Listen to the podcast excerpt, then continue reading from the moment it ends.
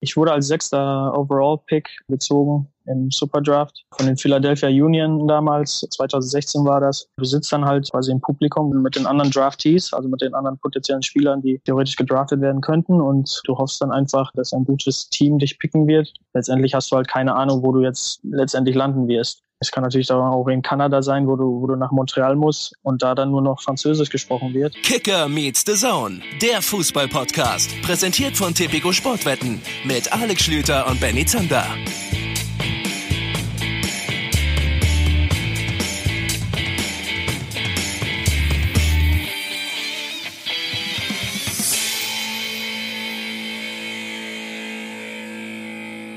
Hallo, hier ist er wieder.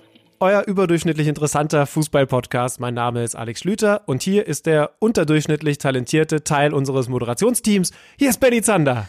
Och nö, och Mann, ey. Also ich verstehe das nicht. Wir haben gerade im Vorgespräch uns so nett unterhalten und dann dauert es in diesem Podcast keine drei Sekunden und du haust mir wieder irgendwie so eine Spitze rein. Ich verstehe das nicht. Warum können wir denn nicht mal so einen netten Familieneinstieg haben, wo die ganze Familie sich denkt, ach, das sind aber zwei, hier die zwei Hallodris, die, die kennen das sich. ist taktisches Spannung aufbauen, um dann äh, sauber rein zu starten ins Spiel. Das Ja, macht jeder ich, so. Ich verstehe das nicht, warum ich immer hier so gepiesackt werde. Aber gut, ist egal. Schön, dass ihr mit dabei seid, auf jeden Fall zur neuen Folge. Und was Kollege Schlüter übrigens mit überdurchschnittlich interessant meint, können wir ja vielleicht mal kurz aufklären. Wir haben uns gerade den kleinen Spaß gemacht, mal ein bisschen zu stöbern in unseren iTunes-Rezensionen bei Apple Podcasts. Da könnt ihr gerne Fünf-Sterne-Rezensionen dalassen, also uns bewerten und dann auch noch schreiben, was ihr gut, hoffentlich ist das der überwiegende Teil oder eben auch nicht so gut findet. Und die im Moment zweitaktuellste Bewertung kommt von einem User, der nennt sich FXOE13 ich bin gespannt zu erfahren, wofür diese Abkürzung steht. Und er schreibt auf jeden Fall mit fünf Sterne Bewertung folgendes. Der Podcast lässt mich immer wieder staunen. Also ist offensichtlich jemand, der unseren Podcast ganz gut findet. Und die Überschrift dieses kompletten Teils und dieser kompletten Rezension ist überdurchschnittlich Inte drei Punkte. Weil offensichtlich dann die Zeile zu Ende ist. Und deswegen haben wir jetzt deduziert, dass er hoffentlich ja meint, dass wir überdurchschnittlich interessant ist, äh, dass wir überdurchschnittlich interessant sind, was wiederum Vielleicht, ein vielleicht auch intelligent. Wäre wär das möglich? Das kann ich mir äh, wirklich nicht vorstellen. Also maximal interessant. Aber gleichzeitig ist überdurchschnittlich interessant ja irgendwie auch ein interessantes Kompliment, ne? Weil es ist, also es ist ja, also wenn du jetzt auf einem Date bist und du verabschiedest dich von der Dame und sagst am Ende, du, das hat mir total viel Spaß gemacht und ich fand unsere Unterhaltung überdurchschnittlich interessant. Weiß ich jetzt noch nicht genau, was der Bewertungsmaßstab ist und ob das jetzt gut ist oder ob man eigentlich nur sagt, ich habe mich zumindest nicht total gelangweilt, dass mir nach drei Minuten der Kopf in die Fischsuppe gefallen ist. Ich glaube, eigentlich ist es ein größeres Lob, als man so denkt. Und so sollten wir das vielleicht auch aufnehmen. Weil du musst ja immer nur überlegen, was wäre das Gegenteil, wenn ich der Frau sage, und unsere Gespräche waren übrigens durchschnittlich interessant. Und wenn ich das so sage, klingt das als absolute Beleidigung, obwohl es ja immer noch völlig okay wäre. Weil ich meine, es ist durchschnittlich interessant. Das ist ja völlig okay. Das heißt also überdurchschnittlich, wenn das schon eigentlich gar nicht so schlecht ist, muss ja super sein. Ja, FXOE13, vielen lieben Dank an dieser Stelle und ihr könnt natürlich gerne bewerten, Sterne da lassen. Wir freuen uns und wie gesagt, ab und zu, um uns so ein bisschen in die Stimmung zu bringen für die neue Aufzeichnung, gucken wir da auch mal rein, denn da sind auch, die, sind auch so ein paar kritische Töne mal drin, die vor allem den Kollegen Schlüter so ein bisschen Pi sagen, dass er dann bereit ist.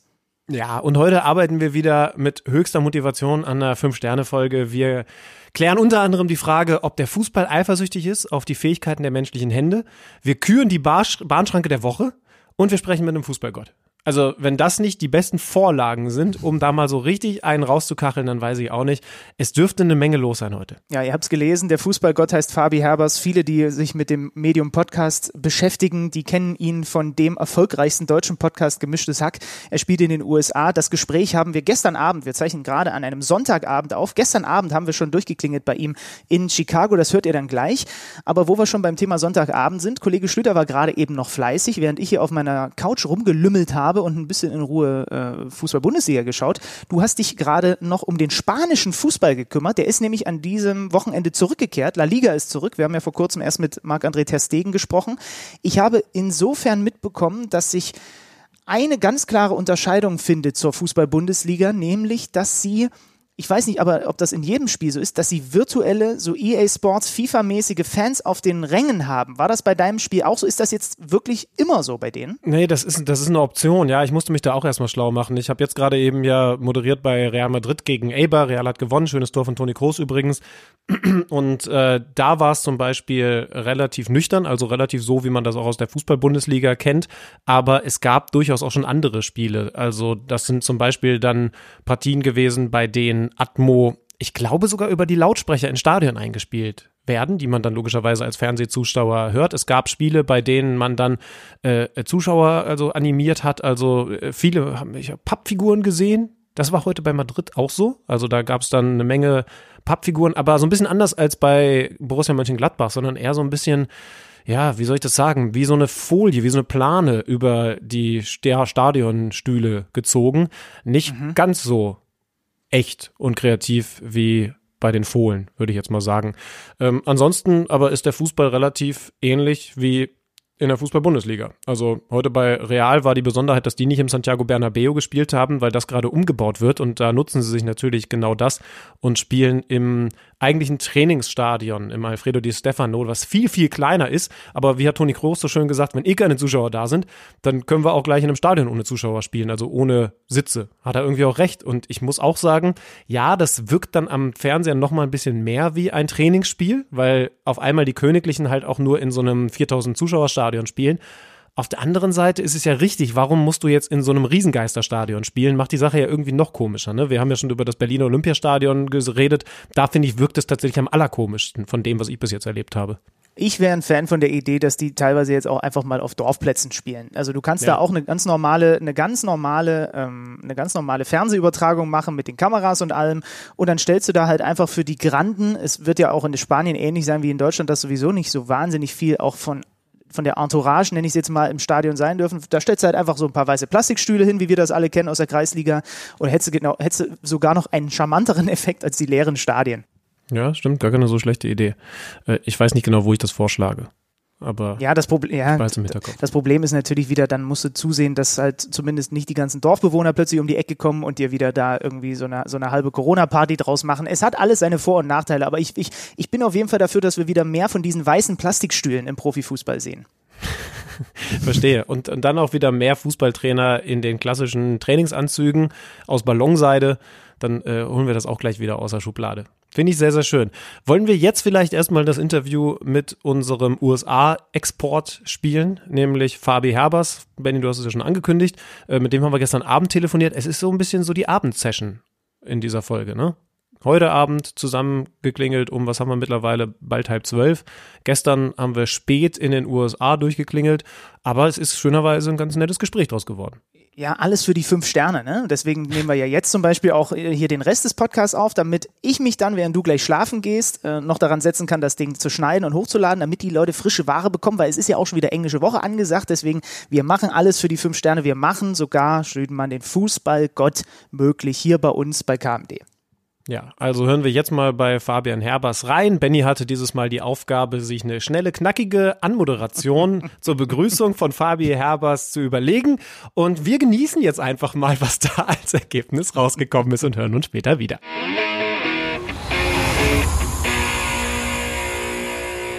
Wir haben in dieser ersten Saison, Kicker Meets Saison, schon das ein oder andere Land bereist, meistens virtuell. Einmal haben wir auch einen Auslandstrip genehmigt bekommen von der Buchhaltung und sind nach Manchester zu Ilkay Gündoğan. Ansonsten war es jetzt zuletzt sogar mal Australien, Alex Baumjohann, Marc-André Testegen in Spanien, Robin Gosens in Italien. Und dann gibt es da aber dieses eine Land, wo Meister Schlüter und ich sogar schon einmal zusammen Urlaub gemacht haben. Das stand natürlich ganz oben auf unserer Liste und das haken wir heute endlich mit dem ganz dicken Edding ab. Die Liga, die da in den USA ihr Unwesen treibt, die heißt die MLS. In der MLS gibt es einen Club, der heißt Chicago Fire und bei Chicago Fire gibt es einen Deutschen, mit dem wir reden können über die USA und über die MLS. Er wurde von einem Podcast, den Alex Schlüter und ich beide privat auch gerne hören, als Fußballgott tituliert. Fabian Herbers ist uns zugeschaltet aus Chicago. Es ist uns eine große Freude. Hi Fabi. Das gibt's doch gar nicht. Ich bin endlich hier. Endlich hat's geklappt. Äh, ich freue mich für die Einladung. Und Fabi, sei ehrlich, hast du schon mal so eine lange Anmoderation bekommen? Ja. Also, das waren, glaube ich, fünf Romanseiten, die Benny hatte. Ich wollte schon dazwischen funken, aber ich habe gesagt, lass uns, lass uns mal ein bisschen reden und dann äh, warten wir mal ab. Ja, ich bin immerhin einigermaßen unfallfrei durchgekommen. Wir haben wirklich, wir schrauben an diesem Gespräch, schrauben wir schon eine ganze Weile. Und ich muss jetzt einmal etwas gestehen. Fabi hat sich hier gerade reingesneakt in unser, in unser Gespräch. Ich habe ihm den Link geschickt. So, da nehmen wir das auf. Und dann sagt er gerade, ey, wieso seid ihr denn zu zweit? er hat mir nicht Bescheid gegeben. Also jetzt werde ich von zwei, zwei Seiten gelöchert hier. Wir, hat, wir, hatten die ganze Zeit Kontakt und irgendwie ist mir offensichtlich, und das ist natürlich nur unbewusst gewesen, also es war natürlich nicht absichtlich, ist mir der Name Schlüter da entfallen. Schlüter, es tut mir wirklich leid. Das ist völlig okay. Also ich habe ja damit gerechnet, dass du mich bei solchen Vorgesprächen meistens komplett durch den Dreck ziehst, aber du erwähnst mich einfach gar nicht. Das ist eine andere Erfahrung. oh Mann, ey, das werde ich mir noch ein paar Mal anhören dürfen in dieser Folge. Fabi, erstmal, wie gesagt, schön, dass du da bist und wir steigen natürlich mit der klassischsten aller Fragen ein, die es im Moment gibt, weil sie halt auch total Relevanz hat und bei dir, da wo du dich befindest, noch mehr Relevanz. Wie geht's dir und wie ist aktuell das Leben in Chicago und in den Staaten? Äh, mir geht's gut zum Glück. War natürlich ein paar verrückte Wochen hier und verrückte Monate auch, angefangen mit dem Coronavirus und jetzt in den letzten Wochen äh, die, die Proteste gegen Rassismus hier auf den Straßen. War natürlich schon ja auch eine einmalige Zeit. Ich glaube, sowas wird man so schnell auch nicht wieder erleben. Aber jetzt, glaube ich, sind wir so langsam über dem Berg. Wir trainieren äh, wieder mit der Mannschaft, was der Laune und, und den Spielern natürlich viel, viel hilft. Wir haben in der ganzen Mannschaft keinen Fall von Coronavirus gehabt. Zum Glück, wir wurden jetzt die letzten zwei Wochen auch, glaube ich, vier, fünf Mal getestet und äh, wir werden dann, ich glaube, in den kommenden Wochen endlich wieder voll ins Mannschaftstraining gehen, was, wie gesagt, einfach mental auch für, für so Fußballspieler auch sehr wichtig ist, weil du, wenn du wirklich nur auf der Bude hockst, dann wird es natürlich irgendwann auch schwierig. Ja, es gibt aktuelle Tendenzen, dass es bei euch auch weitergeht, ne? Habe ich gehört. Wie ist da die Situation? Genau, äh, MLS hat eigentlich ein cooles äh, Turnier organisiert, wie ich finde. Äh, wir werden ab dem 8. Juli ein quasi so ein Turnier haben in, in Orlando, äh, was von Disney und ESPN äh, ja, gesponsert wird. Und äh, das wird quasi im Weltmeisterschaftsformat äh, abgespielt. Also wir haben dann, ich glaube, sechs Gruppen sind's. Ähm, und dann musst du halt unter den ersten zwei oder die vier besten Dritten kommen dann weiter und dann spielen wir Achtelfinale, Viertelfinale, Halbfinale und dann ins Finale. Da sind wir dann quasi ja einen Monat circa in Orlando und äh, ja, das, das machen wir dann zum Start quasi, um wieder in die Saison reinzukommen. Okay, auch wenn die Situation natürlich jetzt eine besondere ist und die Umstände, auch wenn man sie ja irgendwie jetzt hinnehmen muss, natürlich eigentlich nicht schön sind, aber gibt es irgendwie auch ein kleines Kind in dir, das sich denkt, verdammt, jetzt darf ich also ein paar Wochen in Disney World verbringen? Ja, also war immer schon ein Traum, als Kind natürlich in Disneyland Paris oder Disney World Orlando ein bisschen Urlaub zu machen. Aber ähm, wird natürlich unter strengsten Maßnahmen dann auch stattfinden. Wir dürfen, glaube ich, ja kaum kaum interagieren mit den anderen Spielern. Ein ehemaliger Mitspieler von mir hat so genannt, äh, wird quasi sein wie ein luxuriöses Gefängnis, wo wir da sind weil wir dann halt wirklich dann im Hotel sind und kaum wirklich raus dürfen und und interagieren dürfen mit mit anderen äh, Leuten. Deswegen es ist, ist nicht ganz so so toll, wie es sich anhört, aber es ist schon mal ein Anfang, um, um wieder den Fußball und die Liga in den Start zu kriegen. Machen wir mal ein paar Schritte zurück, nachdem wir jetzt so ein bisschen den Blick in die Zukunft abgehakt haben. Äh, es gibt nämlich noch eine andere Sache. Ähm, also neben dieser Disney World Geschichte, um die ich dich beneide, wenn ich ganz ehrlich bin, äh, gab es so zwei, drei Träume in meinem Leben, in denen genau das aufgetaucht ist. Du warst nämlich am College und hast da gleichzeitig deinen Sport ausgeübt. Jetzt will ich ehrlich sein, Fabi. Das war bei mir immer eher so, also ich war immer eher der Football Quarterback Du mhm. hast jetzt Fußball gespielt in Nebraska in deiner Zeit. Ähm, trotzdem musst du mir so ein bisschen erklären, wie cool das eigentlich ist, wenn man studiert und gleichzeitig für diese Uni Sport macht. Ich weiß, wahrscheinlich warst du jetzt nicht äh, ganz vom Promi-Status der mit, mit einem Quarterback vergleichbar, aber wie, wie spielt sich das da ab? Ja, also lange Frage. Äh, Versuch mal ganz direkt zu antworten. Also es ist natürlich cool für die, für die Uni zu spielen. Wenn man dann Heimspiele hat, unterstützen einen die ganze Uni.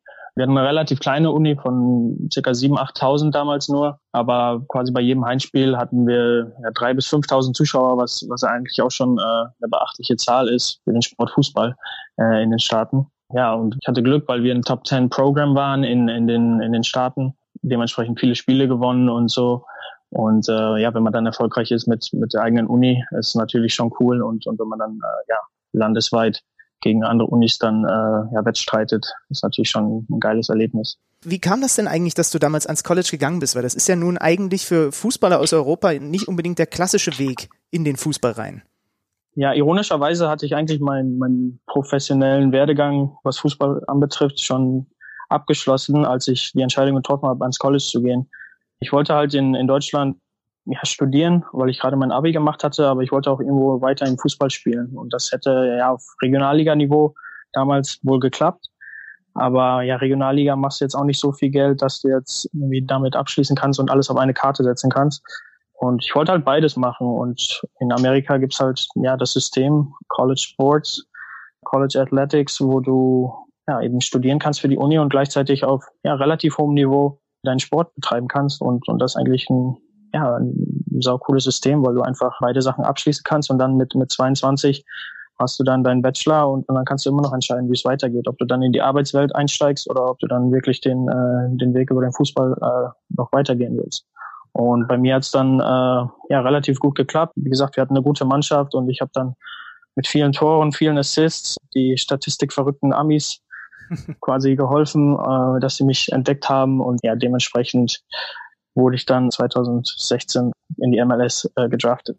Es ist ein ganz interessantes Thema, weil ich ein, zwei Kumpels habe, ähm, ja, die den Weg eben nicht in die USA gegangen sind, sondern die quasi das gemacht haben, was da eine Alternative in Deutschland gewesen wäre. Sie haben dann eben über viele Jahre in der Regionalliga gespielt und ich habe bei den Jungs auch mitbekommen, dass die unglaublich viel geopfert haben. Also ich sag mal trotzdem geopfert haben, weil sie immer den Traum hatten, vielleicht wird's doch noch mal was mit zweiter Liga, erster Liga und genau das, was du gerade gesagt hast, dieses nebenher studieren, das fiel denen halt deutlich schwerer, weil man könnte ja jetzt als Außenstehender denken, naja, dann äh, machen die halt nur halblang beim Training und studieren halt nebenbei. Nee, die hatten ja immer diesen Traum vor Augen. Hast du das Gefühl, dass für dieses Niveau, ne, also ich glaube, wer jetzt irgendwie eh weiß, das könnte was mit der Nationalmannschaft werden, ist was ganz anderes. Aber für dieses Niveau, Natürlich. auf dem du warst, dass da die USA vielleicht sogar besser dann aufgestellt ist? Ich denke schon, um ganz ehrlich mit dir zu sein. Ich kenne auch viele, viele Spieler, die, die den Schritt nicht gemacht haben und und die dann ja weiter in Regionalliga gespielt haben, vielleicht einmal in die dritte gekommen sind und dann wieder runtergegangen sind und irgendwo hat es bei vielen Leuten dann auch nicht ganz geklappt. Aber ich meine, es ist ein kleiner Prozentsatz, der es wirklich in die, in die zweite oder erste Liga schafft und wirklich Verträge abschließen kann. Äh, wow, mein Deutsch ist echt schlecht heute, muss ich ganz ehrlich mal sagen. Ja, die, die große Verträge äh, unterschreiben und, ähm, und dementsprechend viel Geld verdienen. Und so, so gibt es natürlich unzählige Beispiele, die es halt nicht geschafft haben und dann immer mit 25 wieder anfangen zu studieren. Wenn man merkt, dass man es nicht schafft, ist natürlich dann auch, auch schwierig, weil man dann auch viel Zeit verloren hat. Deswegen, das ist vielleicht sogar ein unterschätztes Problem in Deutschland, weil von denen wird ja relativ wenig berichtet, ne? Das stimmt, ja. Also ich, ich kriege es von vielen Leuten mit, die jetzt auch irgendwo dann arbeiten, irgendwo. Ich habe einen Kollegen, der, der mit mir in der A-Junioren-Bundesliga gespielt hat und dann bei Schalke 2 war und, und jetzt irgendwo beim Mediamarkt Sky-Angebote verkauft, zum Beispiel. Ähm, und äh, das natürlich ja dann, dann schwierig, wenn, wenn so ein Traum dann nicht in Erfüllung geht und man dann in die Arbeitswelt dann einsteigen muss. Vielleicht mal kurz zur, zur Aufklärung. Fabi, keine Sorge, du bist wenigstens jemand, du kannst sagen, mein Deutsch ist heute schlecht. Bei uns beiden ist das eher eine langfristige Geschichte. Äh, vielleicht mal ganz kurz zur Erklärung. Es ist Samstagabend, wenn wir dieses Gespräch hier aufzeichnen. Es ist bei uns gleich um neun. Das heißt, du bist sieben Stunden hinterher. Bei dir ist es gerade früher Nachmittag. Ich stelle mir das sowieso gar nicht so einfach vor, jetzt hier mit den zwei Hyopies plötzlich mal zu flippen und auf Deutsch zu reden. ja, nee, das, das ist schwierig, weil wenn man den ganzen Tag mal auf, auf Englisch unterwegs ist und dann manchmal äh, dann umzuswitchen auf, auf, auf Deutsch ist, ist die Grammatik ist nicht immer ganz korrekt, aber äh, wie viel Deutsch konsumierst du denn eigentlich noch? Also ich meine, wir wissen, dass du offensichtlich regelmäßig gemischtes Hack hörst, aber äh, gibt es ansonsten auch noch andere Kommunikationswege? Ja, natürlich äh, telefoniere ich mit meinen Eltern auch zu Hause. Ich würde nicht sagen täglich, aber ja, so zwei, zwei, dreimal die Woche, wo es dann äh, auf Deutsch auch noch abgeht. Und äh, ansonsten höre ich noch andere Podcasts, ja, Nachrichtenpodcasts oder, oder auch ähm, Fest und Flauschig oder solche Sachen, wo ich dann äh, mich entsprechend auch noch informieren kann über die Dinge, die so abgehen, auch in Deutschland. Aber jetzt so fernsehmäßig, dann nimmst du schon das amerikanische Programm, das ja einiges zu bieten hat, oder streamst du dir mal irgendwie eine neue Folge Bares Ferraris oder gönnst du dir sowas? Nee, das, das geht ja hier gar nicht. Also ich, ich habe damals, als ich hier angekommen bin, habe ich versucht, deutsches Fernsehen hier zu gucken, aber ich habe es dann irgendwie nicht hingekriegt und Irgendwann habe ich dann auch umgeswitcht auf Englisch und bin dann auch dabei geblieben. Ja, ist auch, ist auch nicht so schlimm. Mal ein paar Folgen Bares für Rares zu verpassen, ist auch in Ordnung. Die, keine Sorge, die werden auf jeden Fall noch senden, wenn du irgendwann wieder in Deutschland bist. Und, äh, und auch wenn es diesen Podcast schon lange nicht mehr gibt. Ähm, bevor wir uns gleich mal so richtig reingraben, dann auch äh, vor allem natürlich in deiner Zeit jetzt bei Chicago Fire, weil gerade das Wort Draft fiel. Das ist ja auch so ein sehr mythischer Begriff für US-Sportfans in Deutschland. Alex und ich sind NBA-Fans, er dazu noch NFL. Wie läuft das in der MLS ab? Wie war dieser Moment, als du gezogen wurdest? Ähm, ja, ich, ich wurde als sechster, sechster Overall-Pick gezogen im Superdraft von den Philadelphia Union damals. 2016 war das. Ja, du sitzt dann halt im quasi im Publikum, wo, wo, wo das Ganze stattfindet, mit den, mit den anderen Draftees, also mit den anderen potenziellen Spielern, die theoretisch gedraftet werden könnten und, und du hoffst dann einfach, dass ein gutes Team dich picken wird. Du hast natürlich schon einige Favoriten, wenn, wenn du da sitzt, weil es werden natürlich auch schon Vorgespräche geführt, aber letztendlich hast du halt keine Ahnung, wo du jetzt letztendlich landen wirst. Es kann natürlich auch in Kanada sein, wo du, wo du nach Montreal musst und da dann nur noch Französisch gesprochen wird, was dann natürlich nicht so optimal gewesen wäre. Oder du kannst natürlich auch nach LA kommen und, und wirklich, wirklich in die California-Sonne genießen. Aber für mich war es damals wichtig, dass mich ein Team auch pickt, die auch auf mich zählen und, und wirklich auch mich draften, weil sie wirklich Potenzial in mich sehen und, und weil sie mich auch brauchen für ihre Mannschaft. Und das war damals auch der Fall gewesen mit Philadelphia Union und so hat mein Geheimfavorit mich dann auch letztendlich gezogen. Also das ist perfekt. Und du wusstest dann erstmal, okay, zumindest die, in absehbarer Zeit erstmal Philadelphia und dann ab äh, Ende 2018 Chicago. Ja, und da bist du auf jemanden getroffen, den wir hier alle in Fußball Deutschland sehr gut kennen mit Bastian Schweinsteiger. Der war da nämlich schon da. Das muss ja auch im Vorhinein was mit dir gemacht haben, zu wissen, okay, ich wechsle dahin und da spielt der Typ, der halt einfach eine deutsche Fußballikone ist, der die WM, die Champions League gewonnen hat. Wie, wie waren so die Gedanken, als das dann alles fix war und du sagst, okay, ich spiele jetzt mit Schweine zusammen? Ja, das war so ein bisschen kurios, weil ich, ich habe dann äh, mit meinem Berater den, den Trade mit Chicago dann fertig gemacht und Schweinsteiger äh, war noch nicht sicher, ob, ob er wirklich noch ein Jahr in, in Chicago verlängern sollte oder ob er, ob er wirklich noch dort bleiben wollte. Und dann hat er im Dezember irgendwann tatsächlich seinen Vertrag verlängert und ich habe es zuerst von meinem Vater gehört, weil ich zu der Zeit auch in Deutschland war. Also Schweinsteiger hat verlängert, Schweinsteiger hat verlängert. Ich so, echt? Ja, sauber. Und äh, ja, haben wir uns, uns natürlich gefreut. Dann, ja, die Vorfreude ist natürlich riesig, wenn man dann ja mit so einer Legende dann sicher weiß, dass man 2019 mit, mit der dann in einer Mannschaft spielt, was natürlich unvorstellbar war. Ich habe dann fünf Jahre zurückgedacht, als ich noch im College war und äh, ja mit meinen Kollegen äh, aus Deutschland in der Sommerpause des Colleges quasi die WM verfolgt habe und und durch Deutschland äh, siegen sehen habe. Hätte mir damals jemand gesagt, dass ich fünf Jahre später mit Schweini in einer Mannschaft spielen würde, das wäre natürlich undenkbar gewesen zu der Zeit. Und aber es ist dann so passiert und äh, ja, war natürlich eine einmalige Erfahrung, die ich natürlich auch nicht missen will.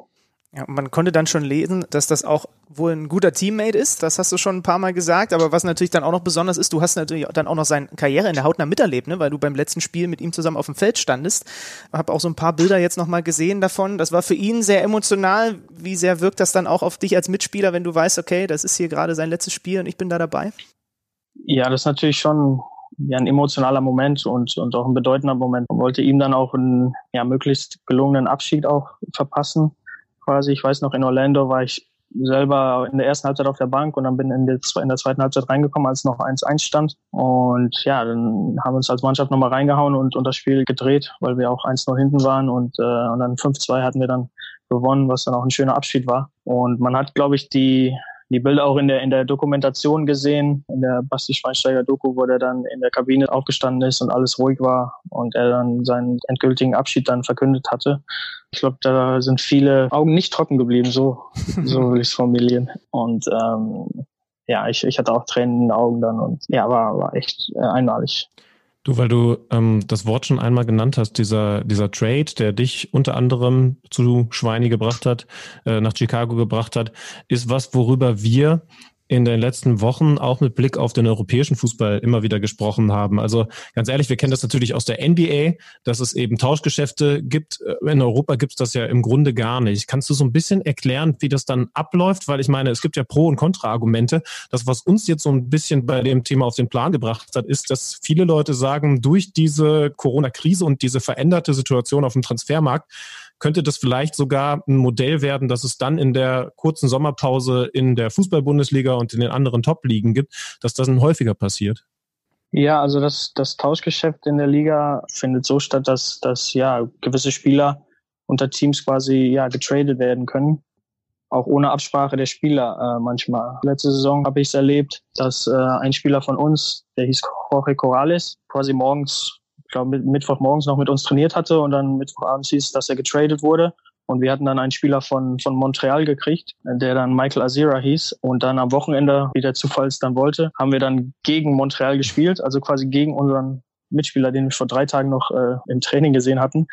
Stand dann in der Startelf und dann haben wir quasi gegen den gespielt. Also war schon sehr, sehr kurios ja, das Tauschgeschäft ist, ist natürlich nicht immer ideal für die, für die persönlichen Spieler. Ich sag mal, wenn du Familie hast, wenn du Kinder hast in einer Stadt und dich, dich wohlfühlst und dann auf einmal abends hörst, dass du irgendwo anders hin musst, ist natürlich nicht so optimal. Also ist schon gut, wenn man, wenn man da ein bisschen Vorbereitung drauf hätte und ein bisschen Mitspracherecht, wo ja die MLS auch so ein bisschen kritisiert wird deswegen. Aber, aber wenn es vielleicht ein äh, besseres System mit, mit besseren äh, Rechten für die Spieler geben würde, dann könnte es eine positive ja, Entwicklung darstellen.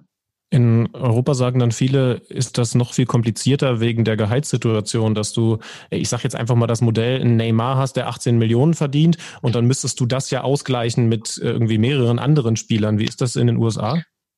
Ja, es passiert natürlich auch, dass wenn jetzt ein besserer Spieler gegen vermeintlich schlechteren Spieler getradet wird, dass dann der schlechtere Spieler plus 100.000 oder irgendwie sowas dann gegeben wird. Also, also das passiert natürlich äh, schon, dass auch eine Geldsumme mitgetradet wird, damit der Tausch dann auch als fair angesehen wird. Ähm, hm. Habt ihr Salary Cap, äh, so wie, wie in der NBA zum Beispiel? Muss ich sagen, ja. habe ich bei euch gar nicht auf dem Schirm.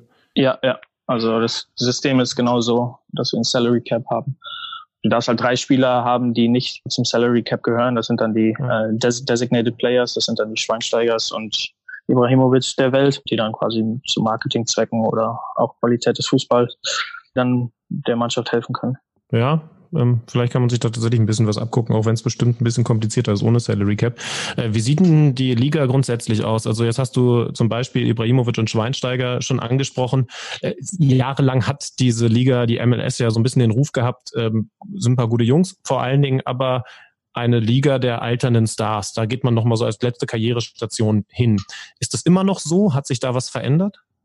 Ja, also ich spiele jetzt fünf Jahre schon in der in der Liga und ich merke selber auch die Veränderung jedes Jahr, wie, wie sie jedes Jahr irgendwo besser wird. Und bei vielen Teams wird nicht mehr auf die auf die ganzen Allstars gesetzt, sondern es werden jüngere Talente, hungrigere Talente noch herangeholt aus Südamerika oder auch aus Europa, die auch wirklich noch einen Unterschied äh, fußballisch machen können, aber auch noch die Motivation haben, auch noch wirklich Gas zu geben. Es gibt ein gutes Beispiel, äh, Miguel Almiron, der bei Atlanta gespielt hat, der 22, 23 Jahre alt war, aus Südamerika geholt wurde und dann für 30 Millionen weiterverkauft wurde nach äh, Newcastle United.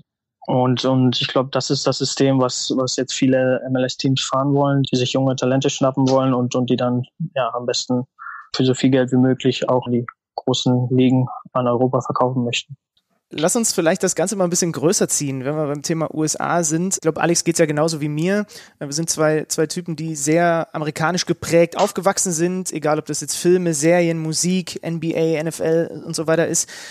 Und als ich dann aber das erste Mal in den Staaten selber war, habe ich gemerkt, okay, das hast du zwar alles so da von Deutschland aus gesehen, gehört, wie auch immer, aber jetzt bist du hier und merkst, also zum Beispiel das erste Mal in Kalifornien, okay, man müsste sich hier schon anders anpassen, so. Das ist schon teilweise einfach ein anderer Menschenschlag, als ich das so bei mir jetzt hier aus Leipzig zum Beispiel gewohnt bin. Wie groß war denn für dich als Europäer die Umstellung gerade in den ersten Monaten dann da von so vielen Amerikanern umgeben zu sein? Also das war am Anfang schon schwierig. Ich kam ja dann auch irgendwo in die Mitte des Landes, äh, sehr konservativ und sehr traditionell geprägt, ans, ans College dann. Und ich kannte das, das natürlich aus, aus Filmen, dass alles ja super freizügig und super äh, American Lifestyle ist. Und das war dann gar nicht so. Allerdings muss ich sagen, dass die Leute sehr, sehr freundlich waren oder zumindest so getan haben, als wären sie freundlich. Natürlich hat sich jeder gefragt, hey, how are you? Und du bist dann gerade dabei zu antworten, ja, I'm good. Und die sind dann schon immer wieder weitergelaufen. Also wie das How are you ist mehr so eine ja, äh, damit komme ich auch nie klar. Dass man immer nee. was antworten will, dabei ist es nur so ein Hallo. Genau, ne? genau, das ist einfach nur, ja, wie, wie Deutsche einfach nicken oder, oder einfach Hallo sagen, ganz stur. So, hey, how are you? Und dann sind sie schon wieder weitergelaufen. Da kam ich am Anfang auch nicht drauf klar. Und ähm, ja, ist halt sehr so ein bisschen superficial, also ein bisschen oberflächlich hier in Amerika, wo ich dann am Anfang auch nicht so drauf klar kam. Als Deutscher bist du natürlich mal ein bisschen ehrlicher, ein bisschen direkter Und, und wenn du ein bisschen ehrlicher und direkter äh, bist, dann das wird dann von vielen Amerikanern als, als rude, also als, als un, unhöflich dann angesehen. Und ja, da musste ich schon so ein bisschen ja, kulturell auch anpassen. Aber mit der Zeit kommt das dann natürlich auch. Was ich äh, gemerkt habe, wenn ich mal ein bisschen länger in den USA war, meistens jobmäßig, dass ich alleine dieses I like it and I love it irgendwie erstmal in den Kopf kriegen musste. Also ich habe immer das Gefühl, wenn du bei den Amerikanern sagst, äh, so hier, äh, wie gefällt dir äh, das Essen, was ich dir gemacht habe? Yeah, I like yeah. it, dann ist das fast eine Beleidigung. ja, genau. I love it. Genau, ja, ist absolutely amazing oder uh, it's yeah. awesome. Du musst schon irgendwie so antworten, damit sie ja so ja halb zufrieden sind. Nur. Die ja übertreiben halt immer so ein bisschen in, in der Form einfach, um nicht unhöflich zu sein.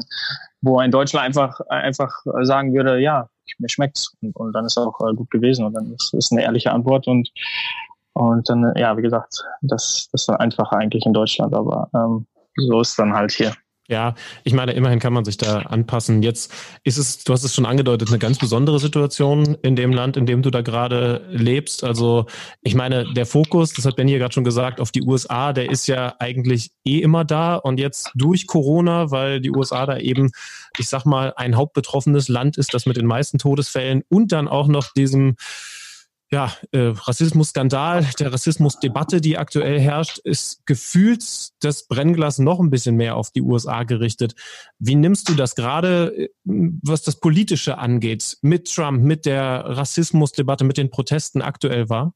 Ja, ich kann natürlich äh, erstmal sagen, wie es hier in Chicago war vor, vor ein, zwei Wochen, dass die Leute auf den Straßen waren und zunächst erstmal friedlich protestiert haben und, und äh, ja, es dann auch zu vielen Ausschreitungen und Plünderungen der Geschäfte kam, was ich natürlich auch nicht unterstütze, aber man, man muss halt irgendwo an der Ursache äh, ja anpacken, die halt äh, ja Rassismus und Polizeigewalt in der, in der USA halt darstellt. Und ähm, ja, wenn man da nicht anpackt, dann kann man natürlich die Frustration nach der George Floyd-Aktion äh, dann natürlich auch, auch verstehen. Und ja, politisch will ich mich gar nicht so sehr da, darüber äußern. Ich meine, ich glaube, als Deutscher kann man nur eine Meinung über, über Donald Trump haben, dass er nicht in sein Präsidentschaftsamt gehört und, und der dann hoffentlich auch im Oktober, glaube ich, abgewählt wird.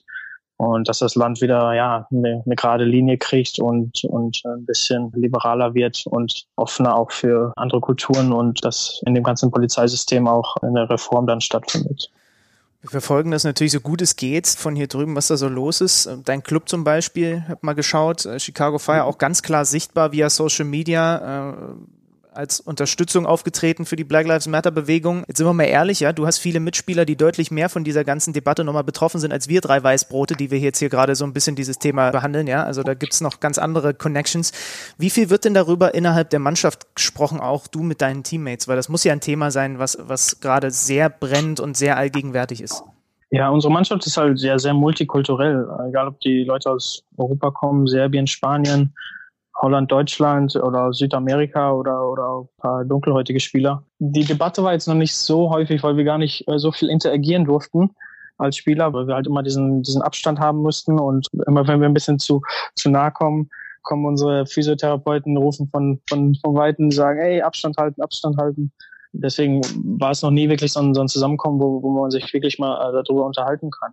Aber ich glaube, jeder ähm, Spieler in unserer Mannschaft ist offen für, für Kulturen, für, für unterschiedliche Kulturen und Rassismus ist eigentlich in, innerhalb einer Mannschaft gar kein Thema, was, was auch gut ist, weil jeder irgendwo auch gleich angesehen wird und, und nur die Leistung wirklich auf dem Platz oder auf dem Trainingsplatz zählt. Und ähm, ja, so, so soll es sein und, und das ist eigentlich ein gutes Beispiel auch für die, für die ganze Gesellschaft. Kannst du uns nochmal so ein bisschen näher bringen, wie das in Chicago, weil da bist du halt gerade vor Ort, aussieht? Also wir kriegen es ja wirklich nur übers Fernsehen und übers Internet mit.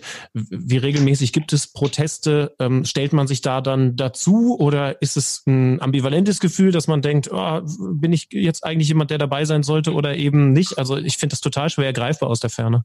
Ja, also jetzt äh, inzwischen haben sich die Proteste so ein bisschen verflacht. Also die sind nicht mehr so so krass da, wie wie sie halt äh, vor zwei Wochen noch da waren.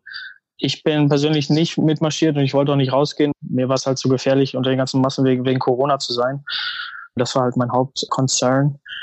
Aber ansonsten wäre ich da, glaube ich, auch mit auf den Straßen gegangen und hätte, hätte versucht auch mit, mit friedlich da zu protestieren, weil es einfach, ja, wie gesagt, eine gute Sache ist. Jeder, der das George Floyd Video gesehen hat, hat, glaube ich, das Schaudern gekriegt. Und es ist einfach Zeit für, für Veränderungen. Es ist Zeit dafür, dass die, dass die Dunkelhäutigen äh, dass die ganze Population erhört wird und und das einfach ja Veränderungen gibt und und als Weißer kann man da dann nur seine Solidarität mit denen zeigen und dann auch mitgehen. Ja, viele viele Geschäfte wurden wie gesagt geplündert, quasi auch ausgeraubt von vielen, was dann auch ein bisschen übertrieben muss muss man sagen wenn man die Bilder dann auch im Fernsehen gesehen hat. Und ähm, ja, viele Geschäfte hatten dann danach die, die Holzbarrikaden vor ihren Geschäften, damit die nicht mehr eingeschlagen werden. Und so konnte man quasi drei, vier Tage gar nicht gar nicht mehr in die äh, Supermärkte, weil die halt äh, ja komplett dicht gemacht haben. Aber wie gesagt, so, so langsam hat alles wieder offen. Man kann das gewohnte Corona-Leben so ein bisschen weiterleben hier. Zum Abschluss vielleicht, du lebst jetzt sieben Jahre in diesem Land, was ja auch so, ne, für viele Leute sagen immer, das ist so ein, so ein Sehnsuchtsort. Du hast da einen guten Job, glaube ich, der sehr viel Spaß macht und du hast ja auch irgendwann mal gesagt, dass du deine Karriere vielleicht da beendest und dann auch in den USA bleiben möchtest. Ist jetzt aber so ein Gedanke irgendwie bei dir entstanden, nachdem es in den letzten Wochen, was da so unter Trump in diesem Land passiert, dass es vielleicht dich doch irgendwann wegen solcher Sachen mal da wegzieht, weil das einfach da irgendwie sehr pulverfassmäßig gerade rüberkommt?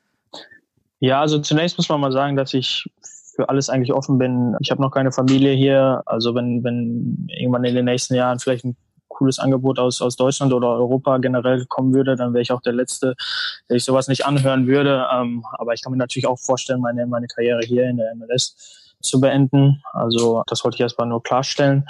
Aber ja, es ist natürlich, in den letzten Monaten hat man natürlich auch schon viel nachgedacht, wie es dann hier war und mit den ganzen Protesten. Ich kann mich noch an ein Telefonat mit meinem Vater, ich glaube vor zwei Wochen war das, erinnern, wo er dann gesagt hat, ja, jetzt allmählich reicht's auch mal, oder? USA, du kannst auch mal zurückkommen. Natürlich, natürlich wünscht er sich das und meine Familie natürlich auch. Und ja, wir waren halt alle emotional so ein bisschen aufgebracht, eben wegen der Aktion, die hier dann stattfanden. Ich glaube, wegen, wegen irgendwelcher politischer Beschlüsse würde ich, würde ich jetzt nicht meinen professionellen Werdegang irgendwo verändern. Aber natürlich war es schon in den Gesprächen auch mit meiner Familie das, was hier halt vor sich ging und, und äh, ja, man muss halt sehen, was dann in der Zukunft ist. Aber ja, im Moment bin ich glücklich hier, trotz der ganzen Aktion. Hoffentlich bleibt es auch so. Pass auf, dann machen wir zum Abschluss jetzt was, das haben wir mit Robin Gosens schon mal gemacht. Wir haben ihn nämlich mal quasi, erinnerst du dich noch, Alex, äh, so eine Art Bewerbung, ja nicht Bewerbungsschreiben ist das falsche Wort, aber der sollte noch mal so in zwei, drei Sätzen zusammenfassen, weil es kann ja sein, dann hätten sie zwar ihren Job nicht so richtig gemacht, aber dass so erste, zweite Liga äh, Manager in Deutschland den Fabi Havers natürlich als Namen drauf haben, aber dein Players Profile noch gar nicht so richtig auf der Kappe haben. Deswegen würde ich jetzt mal hier so die kleine Trommel für dich rühren und dann tackerst du hier mal hintereinander weg so ein paar Fakten raus was kriegt denn so ein deutsches Team von Fabi Herbers, wenn es Fabi Herbers verpflichten würde? Das Team kriegt erstmal den Fußballgott. Ja, gute Antwort. Ganz wichtig, viel, viel Marketing. Äh, nein, aber auf dem Platz bin ich ein Typ, der, der immer 100 Prozent gibt, der immer auch für, für die Mannschaft spielt. Ich denke, ich bin jetzt, habe ich in den letzten Jahren zusammen Box-to-Box Midfielder entwickelt, würde mich so ein bisschen mit Leon Goretzka nicht vergleichen, aber aber vom Spielertyp her, der der halt äh, hoch und runter marschiert und und äh, ja defensiv, aber auch offensiv halt voll Gas gibt und, und auch Torgefahr ausstrahlen kann und äh, ja mit der Übersicht und ja dem Ballgefühl halt halt gute Pässe schlägt, auch auch äh, ja Übersicht hat. Ich glaube, das war das waren ein, ein, einige einige Details, die die ich, die ich so ein bisschen äh, offenbart habe. Also so Typen wie Leon Goretzka, so Box-to-Box-Player, sind ja immer beliebt, würde ich sagen, in erster, zweiter Liga in Deutschland. Ich sag mal, also Benny und ich müssten uns schon zusammentun, um zu einem Box-to-Box-Player zu werden. Genau. Ich bin Box-Player, er ist Box-Player, genau. Also, Fabi, vielleicht zu, zum Abschluss, gibt es denn irgendein deutsches Team, für das besonders dein Herz schlägt eigentlich? Was da jetzt zwei Fliegen mit einer Klappe schlagen könnte, weil es kriegt den Fußballgott und noch jemanden, der in, in, der, in der eigenen Vereinswäsche äh, geschlafen hat früher? Ja, ich habe in, in Borussia Dortmund Bettwäsche geschlafen, das muss ich zugeben. Äh, war immer mein Verein. Ich bin in NRW groß geworden, war auch früher mit meinem Vater im Stadion, habe äh, die Spiele angeguckt und verfolge auch heute noch, heute noch die Spiele in der Bundesliga, hauptsächlich von Dortmund. Ja, also wenn, wenn Emre Can sich mal verletzt oder Axel Witzel keinen Bock mehr hat, dann äh, bin ich für den Anruf bereit die wissen jetzt, du sitzt im Nacken und werden sich umso mehr bemühen. Das kann ja eine Win-Win-Situation sein, wenn der BVB dadurch besser spielt. Genau. Vielleicht auch mal eine Meisterschaft holen. ja, irgendwann mal wieder. Ich glaube, in den nächsten zwei Wochen wird es nichts, aber dann kommt ja irgendwann noch eine neue Spielzeit. Ja, hoffen wir mal. Fabi, danke dir. Das danke war doch sehr schön und ähm, alles Gute drüben. Danke, danke. Es wird ja auf jeden Fall äh, noch ein bisschen Zeit sein. Und wenn wir dich dann irgendwann in Deutschland besuchen können und gucken, wie du von Box zu Box im Signal Iduna Park läufst, dann auch sehr gerne. Würde ich mich auch freuen, auf jeden Fall. Das klang gerade so ein bisschen so wie meine Omi, wenn ich in, in den USA Urlaub machen würde. Wenn, die, wenn ich mit der telefoniere, würde die dann auch sagen zum Ende des Gesprächs, alles Gute drüben. Von daher, Fabi, alles Gute, alles Gute drüben. Viele Grüße, lieber Fußballgott, und bis bald, mein Lieber. Danke dir. Danke, viele Grüße in die Heimat. Ciao.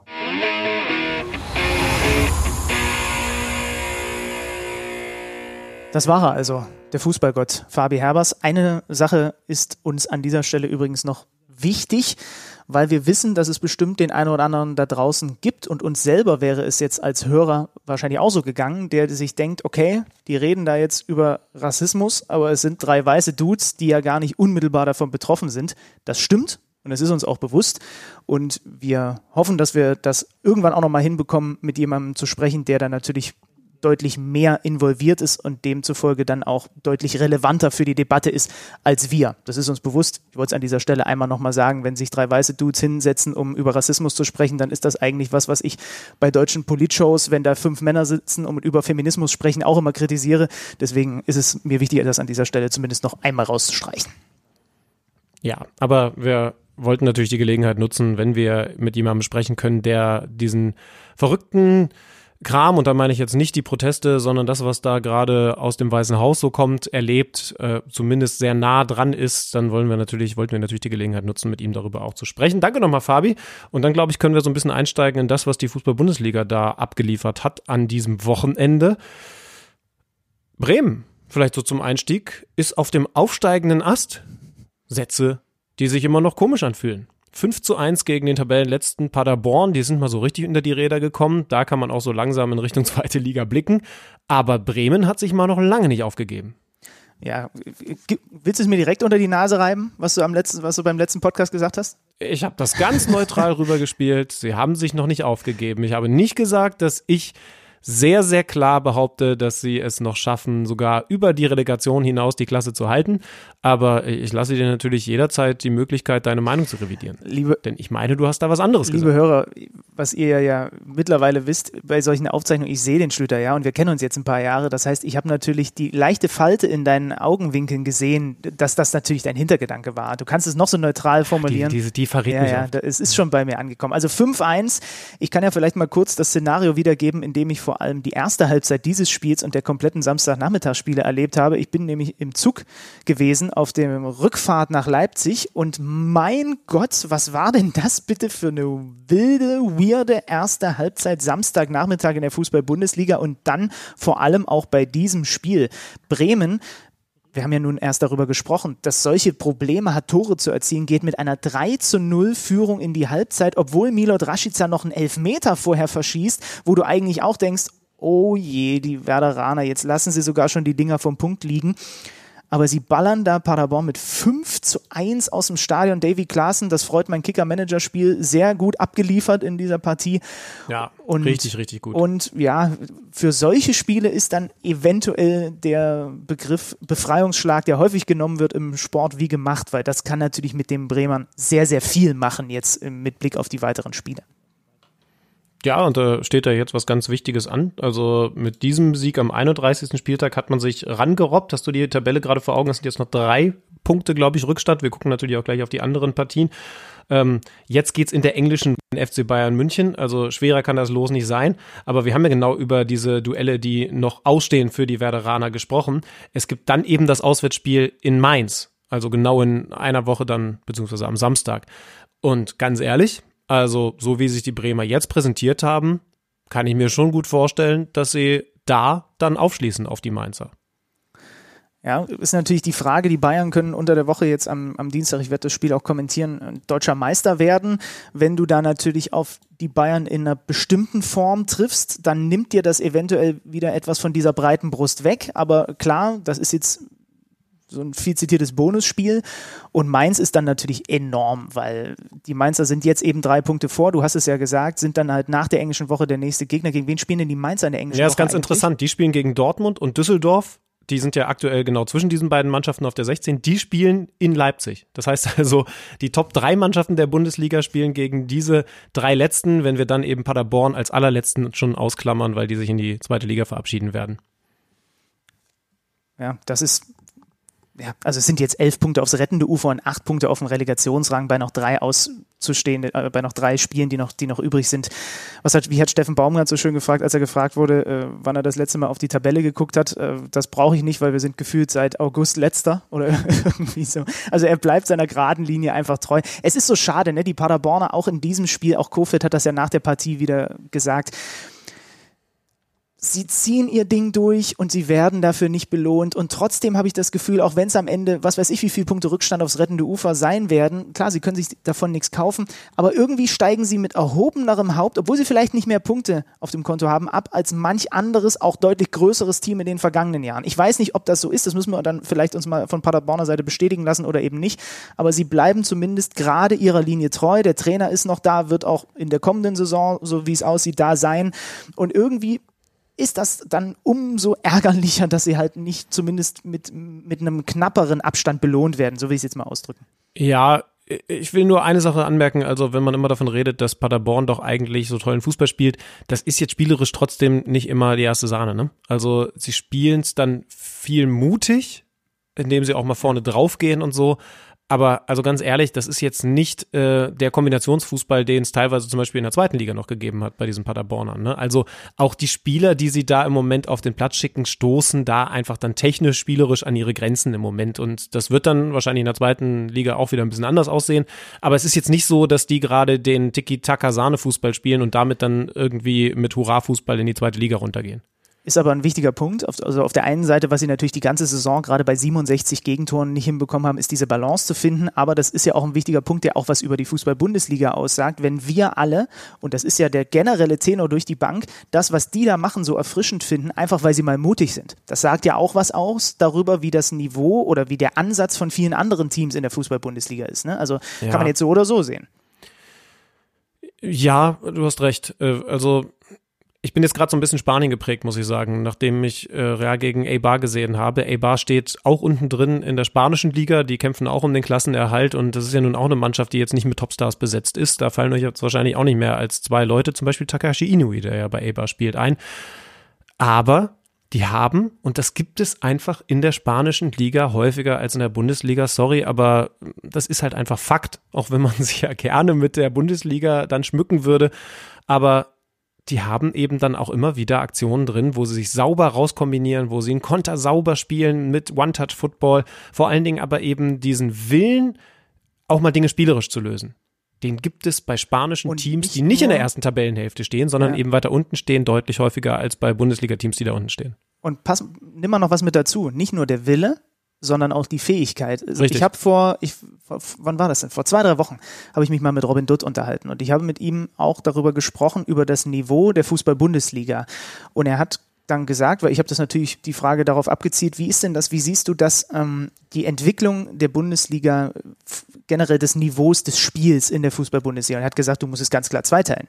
Du hast auf der einen Seite die taktische, die, die, die, die organisatorische Seite, die ist super und die wird immer besser bei allen Teams. Da würde ich sogar vielleicht sagen, dass wir da absolut top of the world gerade sind. Mhm. Also meine ich ganz ja. ehrlich. Also ja ist natürlich England vielleicht noch schwerer zu erkennen ne? und, und macht natürlich Spiele auch zäh, wenn du da immer besser wirst.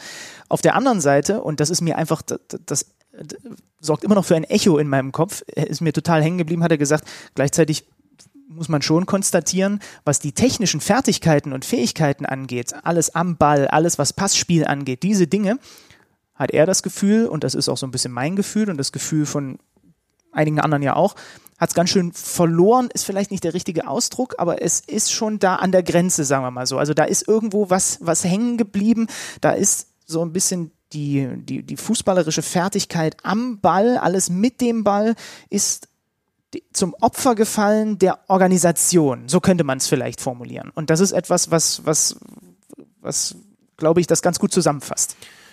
Ja, äh, mir ist in den letzten Wochen auch noch mal was aufgefallen, da würde ich dich gerne mit konfrontieren. Jetzt haben wir ja gerade Leon Goretzka noch mal gelobt im Gespräch mit äh, Fußballgott ähm, Fabi Herbers. Und der ist ja auch toll. Und das sind die Spielertypen, die man im Moment feiert.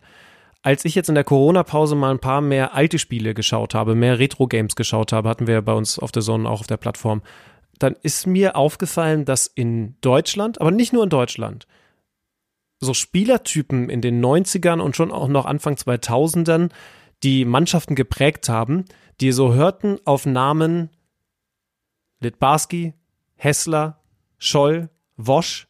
Ne? Also diese quirligen kleinen Typen. Und dann habe ich mir überlegt, wie viel äh, Baschtürk, ne? Also wirklich nicht nur die absoluten Weltstars vom FC Bayern da München, du, sondern da kann, da, die Liste kannst du um wahrscheinlich 20, 30 Namen. Bei jedem noch so kleinen Club Genau. gab es zwei, drei dieser wuseligen, vor allem ballfertigen Spieler. Ja, und ich finde, davon gibt's nur noch unglaublich wenige. Ne, was ja überhaupt nicht heißen soll, dass ich im Leon Goretzka, wenn er so spielt wie in den letzten Wochen, nicht gerne beim Fußballspielen zuschaue. Aber die Typen, die sicherlich nicht die Sprintstärksten sind, aber die eben diese Quirligkeit haben, die natürlich eine besondere Raffinesse haben und einfach auch das Ballgefühl, die technischen Fähigkeiten haben, die gibt's wirklich deutlich weniger. Ne? Und dann ist jetzt die Frage, gibt's die allgemein weniger?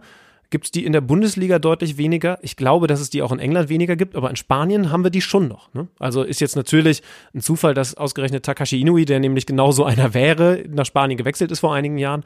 Aber ich bilde mir ein, dass es die dann doch noch ein bisschen häufiger da gibt in den Teams. Wie gesagt, auch aus der unteren Tabellenhälfte. These, die gibt es vor allem weniger in den, genau wie du, in den von dir angesprochenen Plätzen äh, ab Mitte der Tabelle abwärts, weil da andere Dinge wichtiger geworden sind und erfolgsversprechender geworden sind. Ja, genau. Ne? Weil, Also weil, weil so ein Spieler nicht zum Umschaltfußball passt, oder?